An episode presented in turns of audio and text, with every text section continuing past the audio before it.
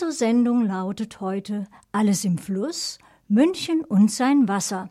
Welche Auswirkungen haben trockene Sommer, Unwetter, noch menschliches Verhalten mit Wasser, das uns umgibt? Gewässer und Grundwasser in Bayern entsprechen bislang nicht den Wasserrahmen und Nitratrichtlinien der EU. Nährstoff- und Pestizideinträge aus der Landwirtschaft sind problematisch. Die neue Düngeverordnung reicht zur Behebung nicht aus. Die Kernforderung lautet, Einträge an Stickstoff und Phosphor aus dem Ackerbau wesentlich zu reduzieren, ebenso die Einhaltung von Gewässerrandstreifen. Diese sollen bei starkem Regen den Eintrag von Erdreich und Phosphat in die Gewässer verhindern. Kollegin Eva Dutz fragte Marion Rupana, Referentin für Landwirtschaft beim Bund Naturschutz, wie sich der Einfluss der Landwirtschaft auf unsere Wasserqualität auswirkt und einiges mehr. Das Interview wurde vor der Sendung aufgezeichnet.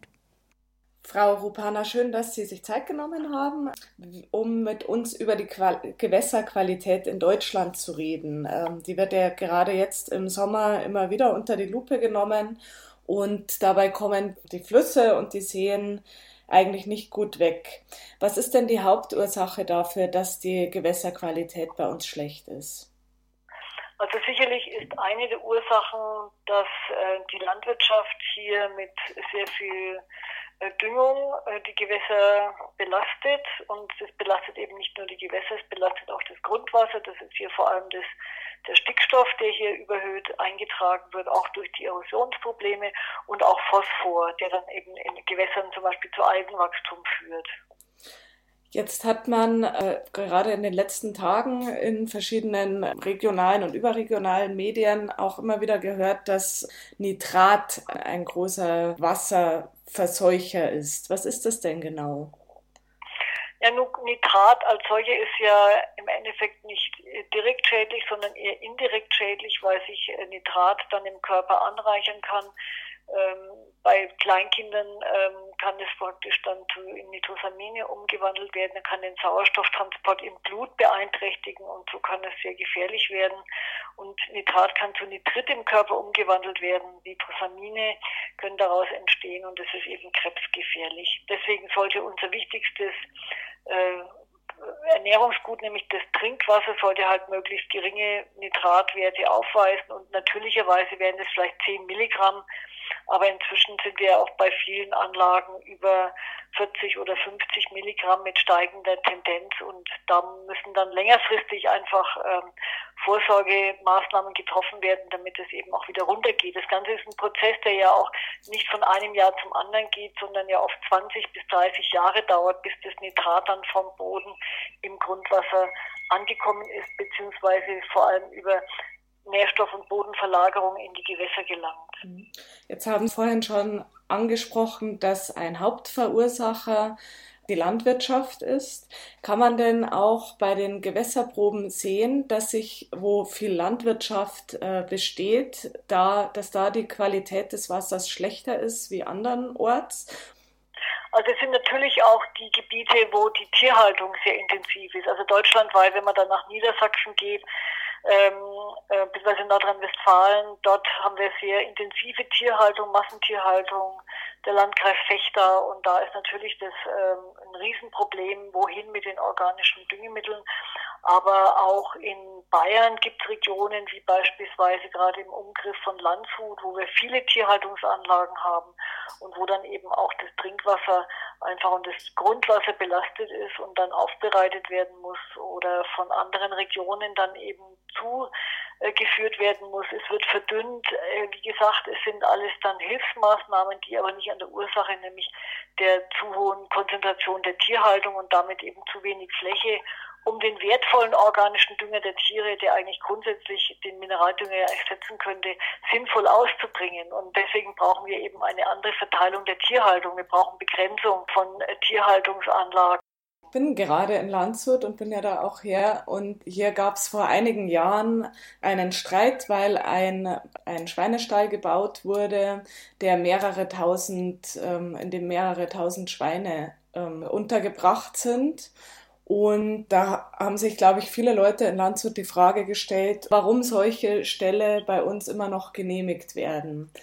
Die Schwierigkeit liegt eben in der Gesetzgebung. Die Ställ, die Stallbauer haben ein Anrecht auf den Stallbau, wenn sie ähm, nachweisen können, dass sie theoretischerweise das Futter für die Tiere erzeugen können. Und äh, wir haben schon vielfach gefordert, das Baugesetzbuch, was die Grundlage ist, hier entsprechend zu verändern. Aber da hat sich bisher einfach nichts getan. Die Politik ist nicht bereit, die entsprechenden Änderungen vorzunehmen, die herrschende Politik, sage ich mal, um zu schauen, dass eben in Gebieten, wo schon eine hohe Vorbelastung da ist, dann eben einfach auch einen Stopp zu sagen und zu sagen, hier zwei Großvieheinheiten pro Hektar ist genügend. Äh, wir wollen auch, dass eine Futtergrundlage nachgewiesen werden muss. Und im Moment klagt der Bund Naturschutz beispielsweise gegen eine große Hähnchenmastanlage in Eschelbach, wo wir gerade jetzt vorgestern auch wieder ein Gerichtsurteil bekommen haben im Eilverfahren, dass jetzt dem Bedenken des Bund Naturschutz da wieder mehr äh, Bedeutung zugemessen wurde, sodass der Betrieb jetzt nicht äh, keine Genehmigung hat, obwohl er gebaut hat, weil eben er nicht die entsprechende Fläche nachweisen kann, um sein Futter theoretisch anzubauen. Und von daher äh, sind die politischen Weichenstellungen hier entscheidend, um der überzogenen Tierhaltungskonzentration ein Ende zu bereiten. Das Thema der Gewässerqualität äh, poppt ja in den letzten Jahren immer wieder auf. Ähm, also es gibt eine EU-Klage vor dem Europäischen Gerichtshof gegen Deutschland. Ich glaube, vor letzte Woche oder vor einigen Wochen ist diese rote Karte Nitrat äh, vom Agrar- und Umweltministerium veröffentlicht worden oder daran wird gearbeitet. Vor einem Jahr gab es einen Wasserpakt.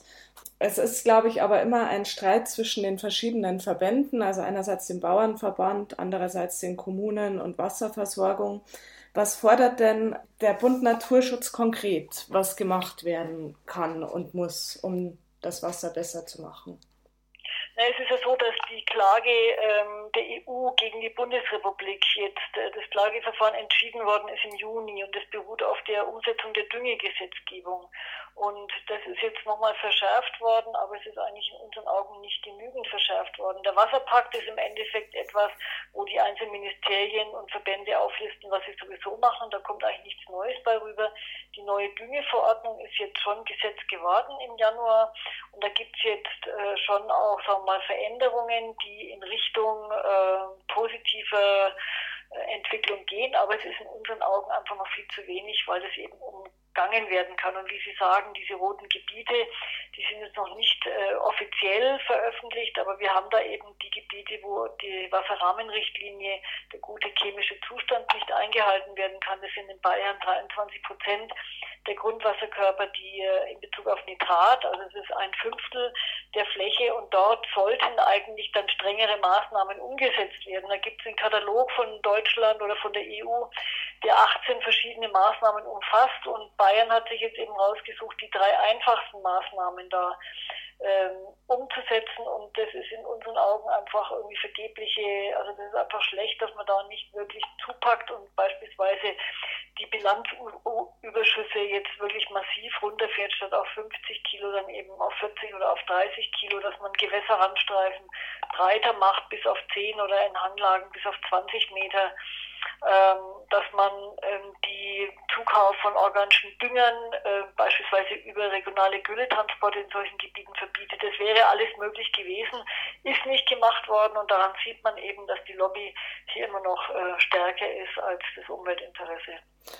Na, also es gibt ja auch immer wieder die Diskussion, jetzt gerade auch unter dem Aspekt der Dürreperiode wird ja auch diskutiert, dass äh, die Landwirtschaft, dass man die unterstützen muss und die konventionelle Landwirtschaft nicht noch zusätzlichen Forderungen schwächen soll und dürfte.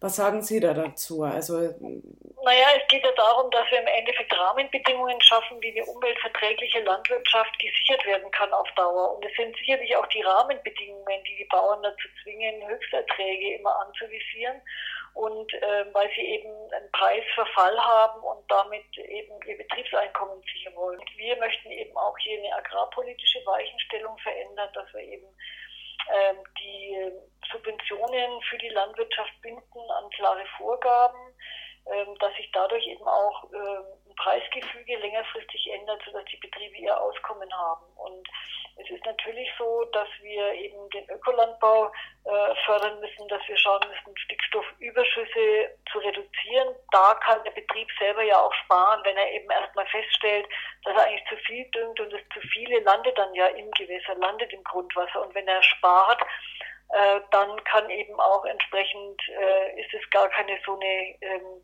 bedrohliche Auflage, wie es äh, vielfach dargestellt wird. Gibt es denn Kommunen oder Regionen, die ähm, das bereits umsetzen?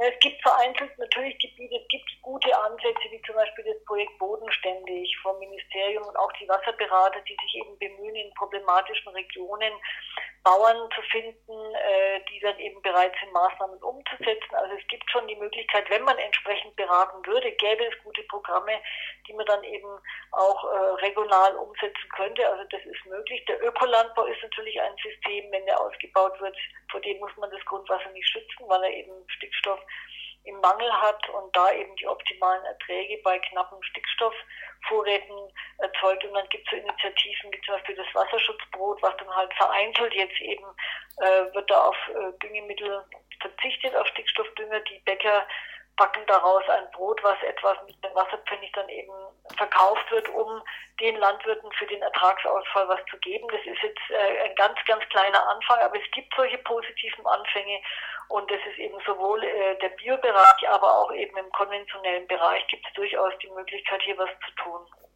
Danke Ihnen für das Gespräch.